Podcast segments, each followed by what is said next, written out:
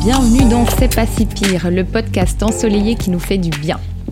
Ça cogite un peu trop dans ta tête? Mais as-tu déjà pris le temps d'analyser le lien qui existe entre ce que tu te racontes et les sentiments que ça te provoque Non?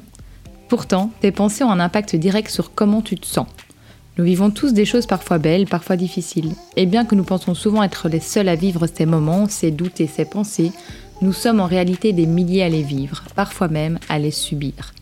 Je suis Alexandra Dog et dans ce podcast, mes invités vous donnent à travers leurs histoires des astuces pour prendre la vie du bon côté et changer la manière dont on vit notre quotidien. Alors que vous soyez au lit, en transport ou en train de cuisiner, détendez-vous et déconnectez de vos pensées grâce aux histoires de mes invités.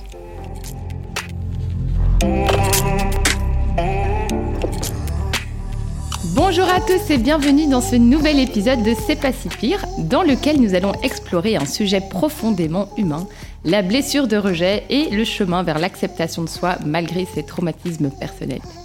Et c'est Laure du compte Instagram ta vie, j'adore le nom, qui va nous raconter son histoire, ses défis et comment elle réussit au quotidien à s'affranchir de cette blessure. Alors, avant de commencer l'épisode, j'aimerais vous faire un rapide rappel, même si on en a déjà parlé, sur ce qu'est cette blessure de rejet qui nous donne le sentiment d'être repoussé et non reconnu par les autres et qui nous empêche alors de nous épanouir dans notre quotidien. On peut aussi l'appeler du coup la blessure de non-reconnaissance. Alors, vous le savez probablement, elle fait partie de la famille des cinq blessures émotionnelles dont fait référence Lise Bourbeau dans son livre euh, Les cinq blessures de l'âme qui empêchent d'être soi-même et qui comprend donc la blessure d'abandon, la blessure d'injustice, la blessure d'humiliation et la blessure de trahison.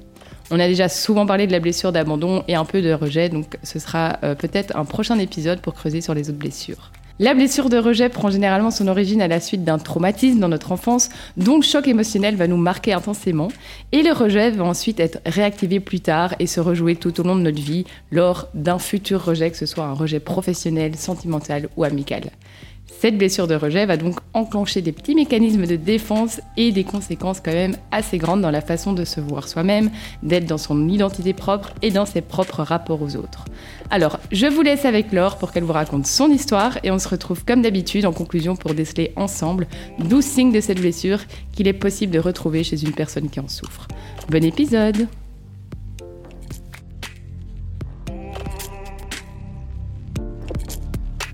Coucou tout le monde, je suis super heureuse d'être là avec vous aujourd'hui. Je voulais remercier Alexandra euh, pour me laisser euh, le micro pour que je puisse vous raconter un petit bout de ma vie. Et merci à vous de prendre du temps pour m'écouter et j'espère vraiment que euh, mon histoire va pouvoir vous aider. Alors si je devais me présenter, je suis Laure, psychocoach et futur psy, qui propose des accompagnements personnalisés pour aider les personnes à s'affirmer. Une de mes plus grandes forces, c'est ma persévérance et ma capacité à passer à l'action quand je fais face à un problème. Mais par contre, une des choses qui pêche un peu sur moi, c'est que je suis pas très patiente avec moi-même et que je peux avoir tendance à vouloir aller trop vite parfois. Je suis passionnée par la psychologie et j'adore discuter pendant des heures avec des êtres humains. Et je suis aussi une sportive, je pratique la course à pied, euh, la boxe et j'aime beaucoup la danse aussi et je suis une grande fan de films et de séries. Aujourd'hui, je vais vous parler de mes expériences de vie difficiles qui ont construit mon rapport aux autres êtres humains. Et pour ce faire, je vous propose d'embarquer dans une partie de mon histoire en partant du début. Tout a commencé quand j'avais 6 ans. Je me vois encore dans les toilettes de la maison de mes parents, assez intriguée parce que je venais de faire pipi et que mon pipi était rouge. Alors je sors des toilettes, je vais voir ma mère pour lui montrer. Et là, en voyant sa réaction sur son visage, je sens qu'il y a quelque chose qui va pas. À ce moment-là, je comprenais pas trop ce qui se passait, mais je savais qu'il y avait quelque chose de pas normal. Alors après ça, ma mère a réagi, on a été voir le médecin, on a été à l'hôpital, on a fait plusieurs tests. Et après tout ça, j'ai été diagnostiquée de la maladie de Berger, c'est une maladie auto-immune qui touche les reins. J'ai passé mon CP entre l'école, la maison et l'hôpital, bourré de médicaments. Je me souviens que le matin, je devais prendre plein de médicaments et il y avait euh, un médicament spécifique qui était très très gros. Et euh, pour m'aider à le prendre parce que j'avais du mal, ma mère l'écrasait en petits morceaux. Et pour une enfant de 6 ans, c'est une expérience qui est assez difficile. J'avais aussi un régime alimentaire spécifique, c'est-à-dire que je ne pouvais pas manger de sel, Ce qui fait que ma mère me préparait mes repas quand j'allais à l'école. Elle me faisait une petite boîte tupperware que j'emmenais. Et euh, le midi, à la cantine, alors que tout le monde mangeait le même repas au self, j'étais la seule à avoir un repas spécial. Et je pense que c'est euh, lors de ces repas que j'ai vraiment senti que j'étais différente des autres. C'est une des premières fois où j'ai senti ça. Ou du moins, c'est comme ça que je m'en souviens aujourd'hui, et c'est comme ça que mon cerveau a interprété les choses. Et je me souviens euh, d'avoir vu le regard d'autres enfants, et dans ce regard-là, j'ai vu du dégoût mêlé à du rejet. Alors peut-être que c'était pas du tout ça, mais c'est comme ça que moi, à 6 ans, j'ai compris les choses et que je les ai interprétées. Et cette différence par rapport aux autres, je l'ai aussi sentie parce qu'il y a des choses que j'étais pas capable de faire. J'étais tellement euh, faible, shootée au médoc, que euh, par exemple, parfois à la récré, je pouvais pas sortir parce que j'étais trop fatiguée et que je m'endormais dans la classe. Euh, il y a aussi des moments où je sortais en récré mais que j'étais assise sur un banc parce que je parvenais pas à jouer. Et puis aussi à ce moment-là, mes médicaments me faisaient perdre mes cheveux, ce qui fait que euh, on, on, aurait dit un garçon en fait. J'étais une petite fille qui n'avait quasiment pas de cheveux. C'était comme euh, comme une chimio. C'était très très intense. Et en plus de ça, j'ai loupé beaucoup l'école et j'étais pas pas très souvent là. Donc je me suis sentie euh, très différente par rapport aux autres durant toute cette année-là.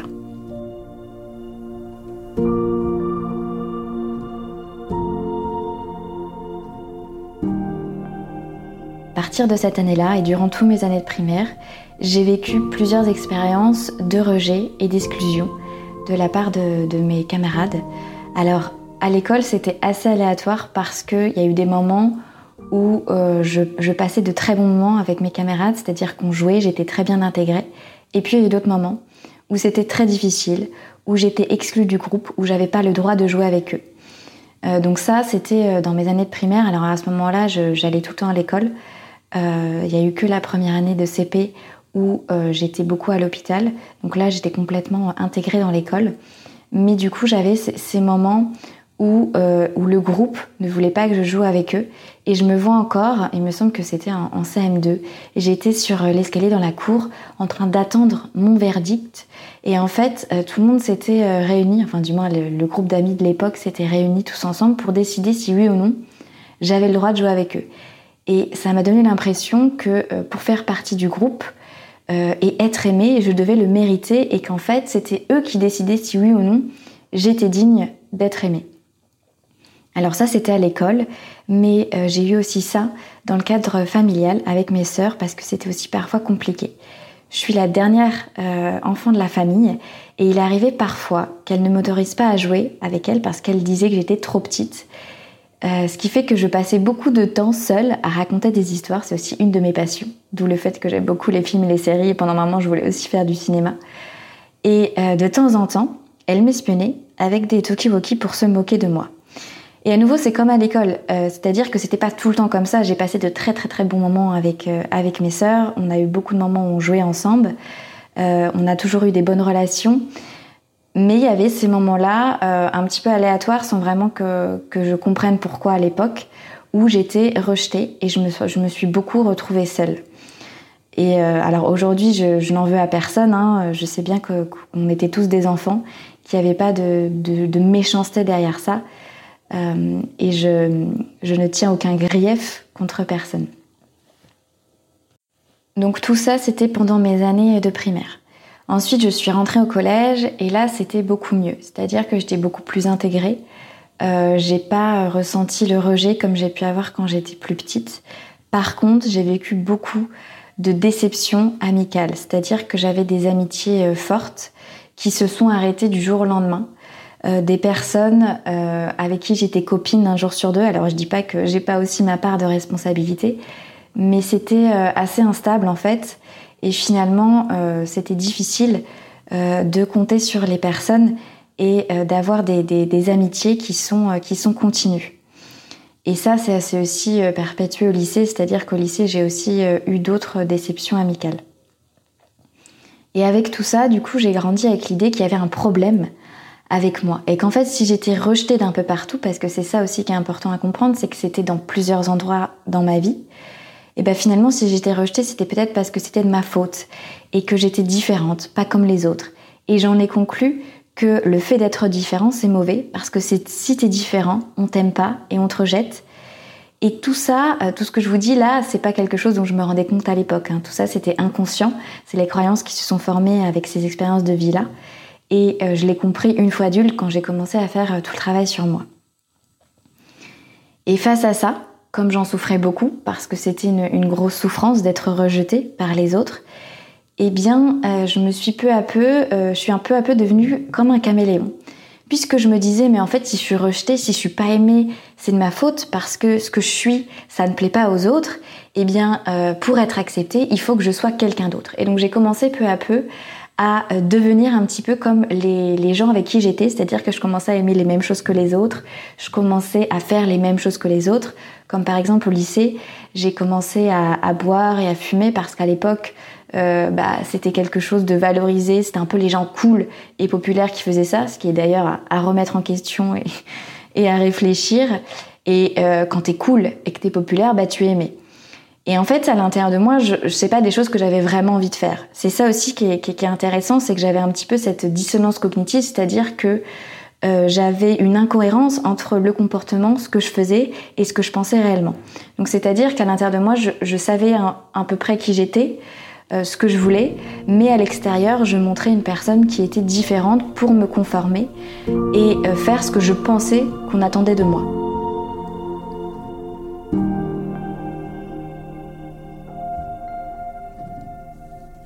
Et puis en terminale, suite à une nouvelle grosse déception amicale, c'était un peu la, goutte d'eau qui a fait déborder le vase, je me suis totalement refermée sur moi. Euh, alors il faut savoir que euh, encore en, première, à l'école j'étais un petit peu, enfin je bavardais beaucoup en classe, j'étais un petit peu euh, casse-cou entre guillemets. Et là, dans mon année terminale, après ça, je me suis complètement concentrée sur mes études. Je passais mon temps à, à travailler, à bosser, et j'avais beaucoup moins d'interaction avec les autres. Et je pense que c'est vraiment à ce moment-là que je me suis dit que finalement, en fait, je pouvais compter que sur moi et que les autres êtres humains, ils étaient pas fiables. Suite à ces expériences-là, j'ai développé de manière euh, complètement euh, inconsciente cette croyance que finalement les autres, c'était un danger potentiel. C'est-à-dire que je pouvais pas euh, me fier à eux, il fallait que je, me méfie parce que à tout moment, sans que, je m'en rende compte, ils peuvent me, faire souffrance, ils peuvent me faire souffrir. Et euh, pour me protéger, j'ai euh, mis une distance émotionnelle avec les êtres humains, c'est-à-dire que je me suis empêchée encore à nouveau, inconsciemment, de m'attacher aux autres, parce que euh, les relations que j'avais développées avaient toujours été instables, et donc j'ai voulu garder mes distances pour me protéger. Et du coup, je suis devenue quelqu'un de très indépendant, euh, c'est-à-dire que si je voulais quelque chose, bah, euh, je n'attendais pas à ce que les, choses viennent à moi. Je faisais par moi-même. Je me suis dit, je peux obtenir les choses que par moi-même. Et donc, je vais faire en sorte que cette chose arrive. Donc, je vais provoquer ma chance. Je vais euh, saisir les opportunités qui peuvent s'offrir à moi. J'ai beaucoup, beaucoup travaillé pour avoir ce que je voulais et pour réussir. Et je me suis dit que je ne pouvais m'en sortir que par moi-même. Et ça m'a permis de faire énormément de choses. J'ai fait énormément de choses toute seule. Je suis partie en voyage. Euh, à chaque fois que je voulais faire quelque chose, j'attendais pas que quelqu'un soit disponible pour le faire. Je le faisais. Et euh, cette persévérance, cette force de vivre, c'est vraiment quelque chose que j'aime à propos de moi et euh, qui m'a permis d'arriver là où j'en suis arrivée aujourd'hui et qui m'a donné cette force aussi pour faire face à toutes mes peurs. Si j'avais pas vécu tout ce que j'ai vécu, les expériences que j'évoquais avant, eh ben j'aurais peut-être pas développé cette force. Et donc quand j'ai analysé ça, j'ai compris que euh, ces expériences de vie qui m'ont fait beaucoup euh, souffrir et qui m'ont apporté beaucoup de peur, d'insécurité, de croyances limitantes, comme par exemple le fait que j'ai eu beaucoup de mal à m'attacher et à faire confiance aux autres êtres humains, que j'avais tendance à vouloir toujours plaire aux autres pour être aimée de tous et que j'avais du mal du coup à dire non, à poser mes limites, que j'osais pas m'exprimer. Alors avec certaines personnes, c'est ça aussi qui est complexe, hein, c'est que c'était avec certaines personnes, j'arrivais pas à dire euh, ce que je pensais réellement, mes opinions, mes ressentis. Euh, et du coup, je préférais être d'accord avec les autres, ou du moins dire que j'étais d'accord même si je l'étais pas. Euh, J'en suis venue petit à petit en fait à finalement m'anesthésier émotionnellement parce que ça m'avait fait trop de mal quand j'étais jeune, les émotions m'avaient fait trop de mal et du coup j'en suis venue peu à peu à ne plus rien ressentir. Et bien finalement toutes ces expériences-là qui m'ont apporté ça, elles m'ont aussi apporté une force importante. Et quand je me suis rendu compte de ça, le travail après, ça a été de faire le choix entre ce que je voulais garder. Qu'est-ce que j'aimais à propos de moi qui était issu de euh, ces expériences de souffrance et qu'est-ce que euh, je voulais mettre de côté, les choses que, je n'aimais pas à propos de moi ou qui m'empêchaient d'avancer. Et euh, c'est grâce à un travail que j'ai fait, grâce à la psychologie et le passage à l'action, qui m'ont permis de faire le choix de distinguer ces choses-là et de travailler du coup sur les choses que, je n'appréciais beaucoup moins à propos de moi. Et aujourd'hui, ça va beaucoup mieux, c'est-à-dire que euh, je m'exprime beaucoup plus facilement et que je n'ai plus de gêne, plus de malaise, plus de peur à m'exprimer euh, devant les autres et à dire ce que je pense et qui je suis réellement, j'ai toujours des automatismes qui, reviennent et je ne sais pas si ils vont disparaître un jour, peut-être qu'ils vont disparaître, peut-être qu'ils seront toujours là, mais je sais qu'aujourd'hui, euh, quand j'ai ces pensées-là qui viennent, eh bien j'arrive à les maîtriser, j'arrive à me contrôler et à ne pas les laisser prendre le dessus et m'empêcher de faire les choses que j'ai réellement envie de faire. Et euh, c'est ça qui est important, c'est que grâce à ça, en fait, j'ai repris la maîtrise sur ces événements passés que j'ai subis pour en faire ce que j'avais envie d'en faire. Et je pense aussi que si je n'avais pas vécu ce que j'ai vécu, je ne me serais peut-être pas lancée dans la psychologie pour essayer de comprendre les êtres humains. Parce que dès le collège, euh, j'étais euh, fascinée en fait pour essayer de comprendre les êtres humains. J'étais fascinée par la psychologie. Je cherchais à savoir, à comprendre pourquoi. Et euh, je me disais, mais en fait, les êtres humains, ça peut pas être que ça, ça peut pas être que euh, ce côté mauvais, cette méchanceté que j'ai vécue, euh, doit y avoir autre chose. Et en fait, j'ai toujours cherché à avoir le, le, meilleur de l'être humain. En fait, quand je rencontrais quelqu'un pour la première fois, j'ai toujours essayé de, de voir chez cette personne ce qu'il y a de plus beau en elle. Et je pense que c'est aussi ça qui m'a permis de continuer et d'en arriver là où j'en suis aujourd'hui parce que je ne pouvais pas me résigner à me dire que les êtres humains, ils sont forcément euh, mauvais et j'ai réussi à voir ce qu'il y a de plus et ça m'a aussi permis de développer mon empathie et d'être beaucoup plus compréhensive par rapport aux autres. En ayant vécu tout ça et en ayant parvenu à me sortir de tout ça et à faire évoluer mes, mes peurs et mes comportements, j'ai euh, voulu aider d'autres personnes qui ont pu traverser des expériences de vie similaires ou qui ont eu des ressentis similaires. Et donc aujourd'hui, j'accompagne des personnes qui peuvent avoir peur du regard des autres, avoir peur du jugement des autres, qui peuvent avoir des croyances comme par exemple se dire qu'ils ne sont pas intéressants, qu'ils n'ont pas de valeur, que les autres sont mieux qu'eux, euh, ou des personnes qui euh, ont des comportements euh, similaires à ceux que j'ai eu, comme par exemple ne pas oser se montrer tel qu'on est, et même parfois ne même pas savoir qui on est, parce que quand on a passé euh, plusieurs années à être un caméléon, euh, ben parfois on peut ne plus savoir qui on est. des personnes aussi qui n'osent pas exprimer leurs opinions, qui ne parviennent pas à se faire entendre au travail, à mettre en avant leurs idées, qui ont du mal à dire non, qui ont aussi peur du conflit. toutes ces choses que moi-même j'ai vécues, eh bien, je, tiens à cœur d'accompagner ces personnes-là euh, pour leur montrer aussi que euh, elles, sont aussi badass, j'aime bien utiliser ce mot-là de badass, et qu'elles aussi, elles peuvent apprendre à s'affirmer et que c'est pas quelque chose d'inné. Et j'aimerais euh, dire à toutes les personnes qui nous écoutent et aussi à celles qui se retrouvent dans ce que j'ai pu dire avant, sachez que vous n'êtes pas seul. Il y a plein d'autres êtres humains qui ressentent des choses similaires à ce que vous ressentez, qui pensent des choses similaires à ce que vous pensez euh, et qui ont des comportements similaires à ceux que vous pouvez avoir. Et ce n'est pas parce que vous ressentez ça aujourd'hui, que vous pensez ça aujourd'hui, que vous agissez comme ça aujourd'hui, que ce sera toujours le cas. Les êtres humains, ils sont capables d'évoluer et d'apprendre toute leur vie. Alors évidemment, c'est pas forcément facile, ça prendra du temps, il y aura des hauts et des bas, mais sachez que vous pouvez y arriver. Et ça, c'est quelque chose qui est vraiment important pour moi, parce que je crois en la force et en ressources des êtres humains. Et une fois que vous vous rendrez compte de vos forces, vous pourrez capitaliser dessus et vous pourrez euh, être la personne que vous avez envie d'être et faire les choses que vous avez envie d'être. Envie de faire, pardon. Et pour ça, je vous invite vraiment à ne pas laisser votre passé définir votre présent et votre futur. Ce n'est pas parce que la personne que vous êtes aujourd'hui a été en partie construite à la suite de vos expériences de vie, que vous ne pouvez pas reprendre les commandes sur vous-même et sur votre vie. Comme moi j'ai pu le faire par rapport à mes propres expériences de vie sur ce sujet, j'ai repris le contrôle, j'ai repris la maîtrise en décidant ce que je voulais en faire. Et pour ça, une des choses euh, qui m'a permis de faire ça et que je vous invite à nouveau à faire, c'est d'apprendre à se connaître. Et quand je dis apprendre à se connaître, c'est apprendre à se connaître réellement. Et moi, je, je, vois ça par rapport à la psychologie et à votre fonctionnement psychologique. Vraiment, j'aimerais que tout le monde puisse se connaître psychologiquement pour mieux se comprendre et pour mieux agir sur sa vie.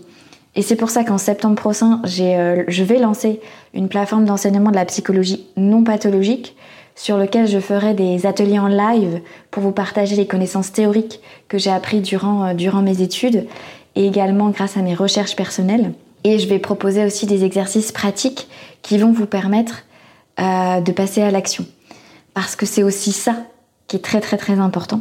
C'est euh, en faisant, en passant à l'action, que vous allez vraiment vous rendre compte que vous êtes capable de faire les choses et que finalement, c'était pas si pire que ça. Et pour que vous commenciez euh, dès la fin de l'épisode, j'ai envie de vous faire un petit challenge parce qu'il faut savoir aussi que j'adore les challenges. Euh, sur mon compte Insta euh, Psy ta vie où je partage des, infos sur la psychologie, je, fais souvent des challenges. Et, euh, et, je vous propose du coup de penser à une petite action. Commencez vraiment petit, hein, pour pas que ce soit trop effrayant, pour pas que ce soit trop grand pour vous, pour que vous ne le fassiez pas. Une action que vous pouvez faire qui va vous permettre de faire évoluer quelque chose qui vous gêne à propos de vous. Donc par exemple, si vous avez du mal à vous exprimer dans les réunions au travail, eh bien dites-vous que pour la prochaine réunion, vous allez au moins dire une petite phrase, juste une phrase. Et puis à la réunion d'après, vous allez en dire deux. Et puis à la réunion encore d'après, vous allez en dire trois, etc., etc., etc. Et comme ça, vous avancez progressivement. À chaque fois, vous ajoutez un tout petit peu, un tout petit peu, pour vous permettre du coup de réellement passer à l'action, faire les choses et vous rendre compte que vous êtes capable de y arriver. Et pour vous aider à faire ça et pour vous aider à mieux vous connaître, je vous invite à vous auto-observer. Prenez une situation particulière que vous avez vécue et demandez-vous, face à cette situation, comment est-ce que vous avez réagi? Qu'est-ce que vous avez pensé? Qu'est-ce que vous avez ressenti? Essayez de comprendre ce qu'il y a derrière tout ça en prenant du recul. Questionnez-vous, regardez les choses sous un angle nouveau. Et ça va vous permettre de mieux euh, déjà identifier vos réactions, vos comportements et euh, vos pensées pour pouvoir ensuite mieux vous comprendre et agir dessus. Donc vraiment, euh, passer à l'action et chercher à se connaître, ce sont les deux gros conseils que, que je vous donnerai pour vous permettre, vous, d'avancer par rapport à où vous en êtes aujourd'hui. Et euh, par rapport au challenge, n'hésitez pas à me faire des retours sur, euh, sur les résultats. Vous pouvez envoyer un message à Alexandra. Euh, je serai très heureuse de voir si, si ça a pu vous aider. Et puis à partir de ce que vous allez aussi faire avec le challenge, je vous invite à compléter votre liste Je suis badass. Alors, cette liste-là, c'est un exercice que je donne aux personnes que je coach je leur propose de penser à toutes les choses qu'ils ont réussi dans leur vie. Alors, quand je dis réussi, c'est subjectif, c'est-à-dire que ça va être selon votre propre définition. Ça va être toutes les choses dont vous dites que vous êtes fier de vous. Les choses euh, subjectivement où vous vous pensez que euh, vous avez réussi et euh, que vous appréciez à propos de vous. Et vous notez ces choses-là sur une feuille et cette feuille-là, vous l'accrochez dans un endroit visible, un endroit où vous, euh, où vous passez souvent, où vous savez que vous allez souvent voir cette, euh, cette liste-là. Et comme ça, à chaque fois que vous avez un coup de mou, vous pourrez vous, vous rappeler que vous avez de la valeur et que vous aussi, vous êtes super badass. Voilà, je crois que j'ai fait le tour des choses que je voulais vous dire aujourd'hui. J'espère que euh, mon histoire va vous inspirer et pourra vous aider à traverser ce que vous traversez aujourd'hui et euh, que les conseils que j'ai pu vous donner vous seront utiles. Je vous souhaite une très belle journée, soirée, semaine cimentée et euh, je repasse la main à Alexandra.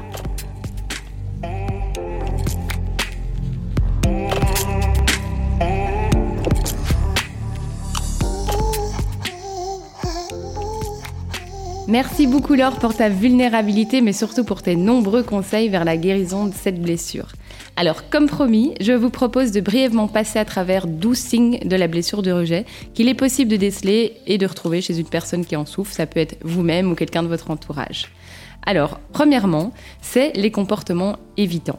Alors, on dit souvent que la blessure de rejet a un masque, comme toute blessure. Et le masque de la blessure de rejet, c'est le masque du fouillant. Et donc on arrive à ce premier signe qui est le comportement évitant. Donc à l'âge adulte, le rejet va se manifester souvent par des comportements d'évitement ou de fuite. Cela provient d'une peur intense d'être repoussé, poussant la personne à éviter les relations et les attachements. C'est un peu une forme de défense, voire tout à fait une forme de défense. Alors les individus qui sont touchés créent alors une distance émotionnelle avec les autres et négligent alors leurs propres besoins.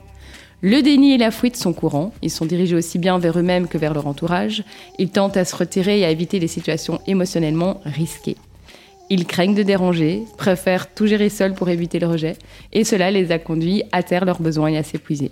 Ce mécanisme s'accompagne du coup souvent du masque social, dissimulant leur véritable identité, et ça ce sera le signe numéro 2. Alors le deuxième signe donc est le masque social, vous l'aurez compris.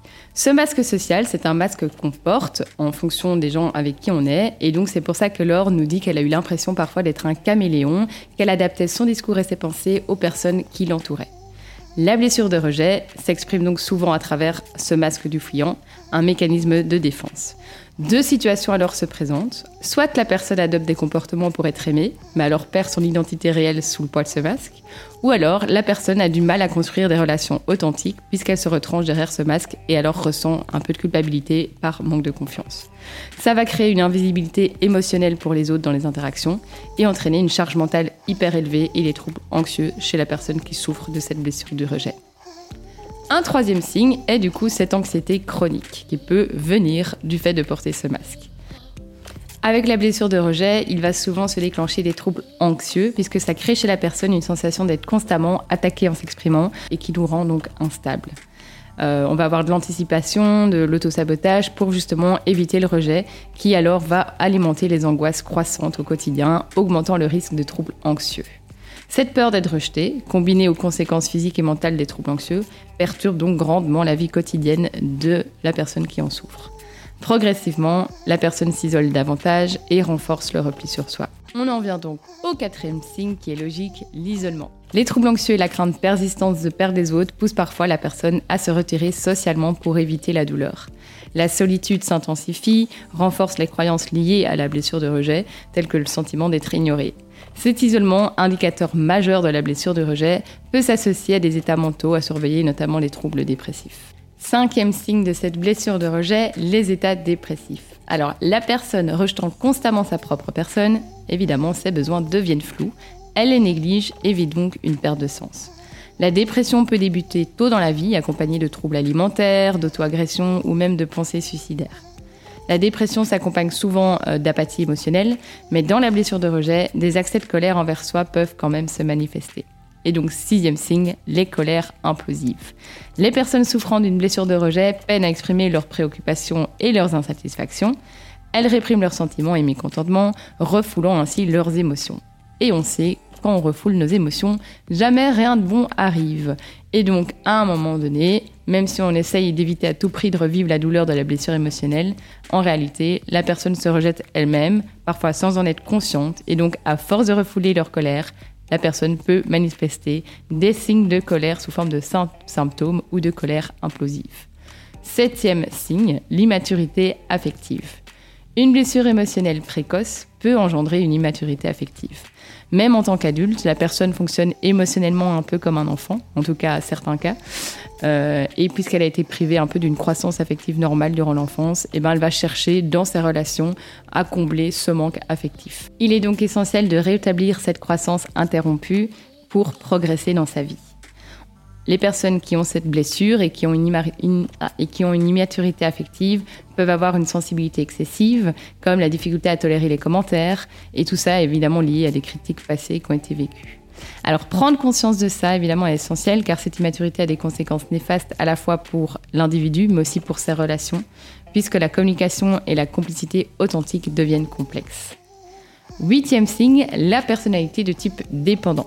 Alors attention, la dépendance affective est souvent plutôt liée à la blessure de l'abandon, mais aussi extrêmement liée à la blessure de rejet. Donc c'est pas parce que vous êtes avec un masque de dépendant que vous êtes d'office abandon.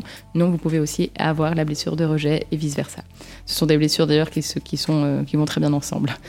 La blessure de rejet donc peut déclencher un trouble de la personnalité dépendante, marqué par une forte dépendance affective. L'individu recherche à l'extérieur et par le biais d'autrui ce qu'il ne trouve pas en lui-même et va donc être non-stop en quête de reconnaissance et d'appartenance. Le manque affectif est évidemment profond hein, chez ceux qui, euh, qui souffrent de cette blessure de rejet.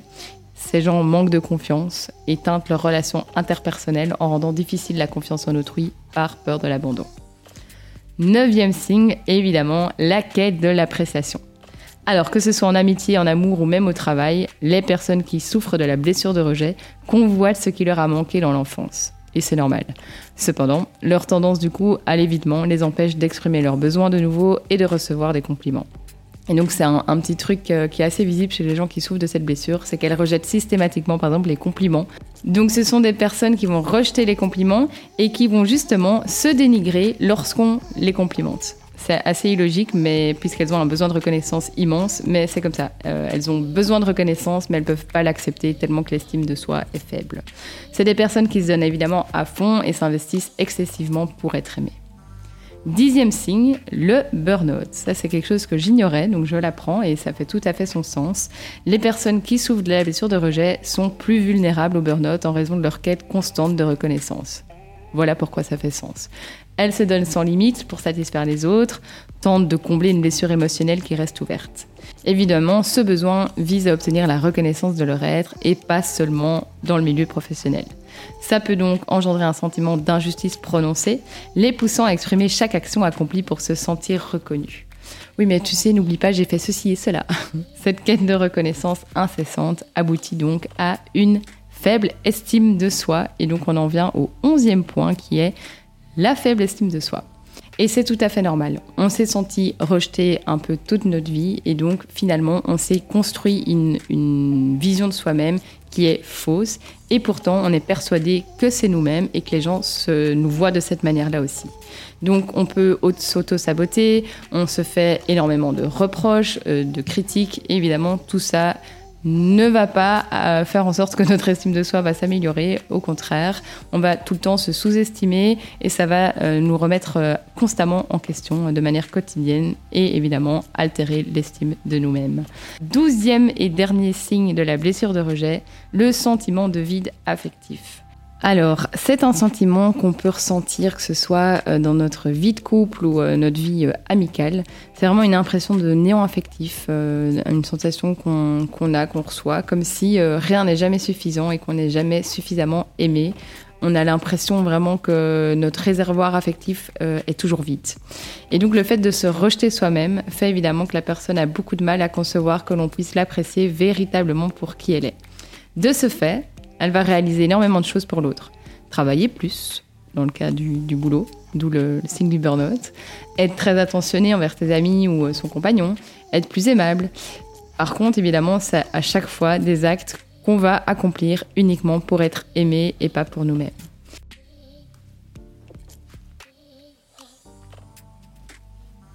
Petit rappel donc, l'amour et la reconnaissance à laquelle on aspire sont liés à qui nous sommes et pas à ce que nous faisons. Alors, avant de clôturer cet épisode, j'en profite pour vous rappeler que grandir en portant nos traumatismes, ça semble évidemment difficile, mais c'est aussi une très belle opportunité de se découvrir et de s'épanouir comme l'a fait Laure. En assumant qui nous sommes avec toutes nos expériences et nos imperfections, on commence à nous libérer du poids de nos blessures et donc ici de celle du rejet. Il faut accepter nos cicatrices émotionnelles puisqu'elles font partie intégrante du cheminement vers l'amour de soi. Il est certain que c'est un processus qui n'est pas linéaire, ça implique des hauts et des bas, des moments de doute, des moments de clarté, mais vraiment chaque étape compte et on peut reculer, on peut réavancer après de 10 pas, chaque pas vers l'acceptation de soi est une victoire. Alors, comment pouvons-nous entamer ce voyage d'acceptation? Eh bien tout d'abord, il est essentiel eh ben, tout d'abord, il est essentiel de s'accorder du temps et d'accorder du temps à nos émotions. Reconnaître nos blessures et les laisser s'exprimer est le premier pas vers la guérison. Ensuite, il va s'agir de se connecter avec des personnes bienveillantes, des amis, des thérapeutes, des groupes de soutien, que sais-je, qui comprennent un peu nos combats et nos succès, hein, c'est important aussi. Et c'est ça qui est beau, c'est donc d'embrasser notre traumatisme et intégrer les leçons qui nous ont appris. On peut vraiment, grâce à ça, construire une nouvelle perception de nous-mêmes. Donc je le rappelle, c'est hyper important cette phrase, mais c'est à retenir. Quoi. Nous ne sommes pas définis par nos blessures, mais plutôt par la résilience avec laquelle nous nous relevons. En grandissant avec notre traumatisme, on développe une profonde compassion envers nous-mêmes et ça c'est très important, la compassion envers soi-même et envers les autres. Alors rappelez-vous que vous n'êtes pas seul dans ce voyage, chacun d'entre nous porte ses propres fardeaux, mais aussi ses propres blessures, hein, puisqu'on a tous au moins une blessure de l'âme, voire plusieurs. On peut même avoir 4-5 euh, blessures de l'âme avec à chaque fois une blessure qui vient euh, un peu prendre plus de poids, ou une ou deux blessures qui prennent plus de poids. Et donc c'est important d'avoir cette compassion puisque chacun vit avec ce fardeau. Et c'est là qu'il y a la beauté dans notre capacité à guérir et à grandir. Donc embrassons nos histoires, assumons notre identité avec confiance et nous deviendrons des témoins vivants de la force humaine et la force que nous avons, puisque oui, nous sommes des badass, comme le dit Laure. Prenez soin de vous et dernier mot pour la fin, n'oubliez pas d'évaluer C'est pas si pire si ce n'est pas déjà fait sur Spotify et Apple Podcast. Rejoignez-nous sur Instagram et s'il vous plaît, s'il vous plaît, partagez, likez et commentez les contenus. C'est ce qui me donne chaque jour la force de continuer. Je vous souhaite une excellente semaine. Gros bisous à tous et à bientôt.